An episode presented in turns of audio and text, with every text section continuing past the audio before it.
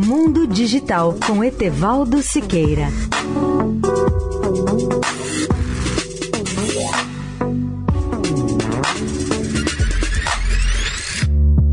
Olá, amigos da Eldorado. A ciência tem discutido há séculos aquilo que no passado se chamava a busca da eterna juventude.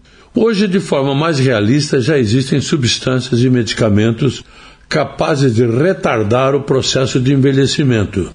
Não se trata da realização do antigo sonho da eterna juventude, mas sim de prolongar a vida saudável do ser humano.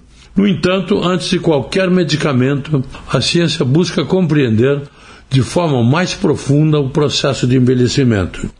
A boa notícia é que a ciência já trabalha com uma nova classe de medicamentos desenvolvidos com o objetivo de retardar o envelhecimento, e os testes com seres humanos parecem ser promissores. O objetivo das pesquisas, no entanto, se concentra muito mais em tornar o envelhecimento mais lento assim como na busca de novas opções para o tratamento das doenças mais graves, como câncer, doenças cardíacas e a demência.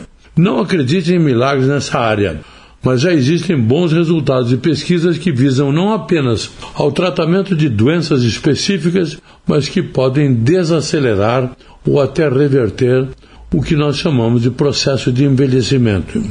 Etevaldo Siqueira, especial para a Rádio Eldorado. Mundo Digital com Etevaldo Siqueira.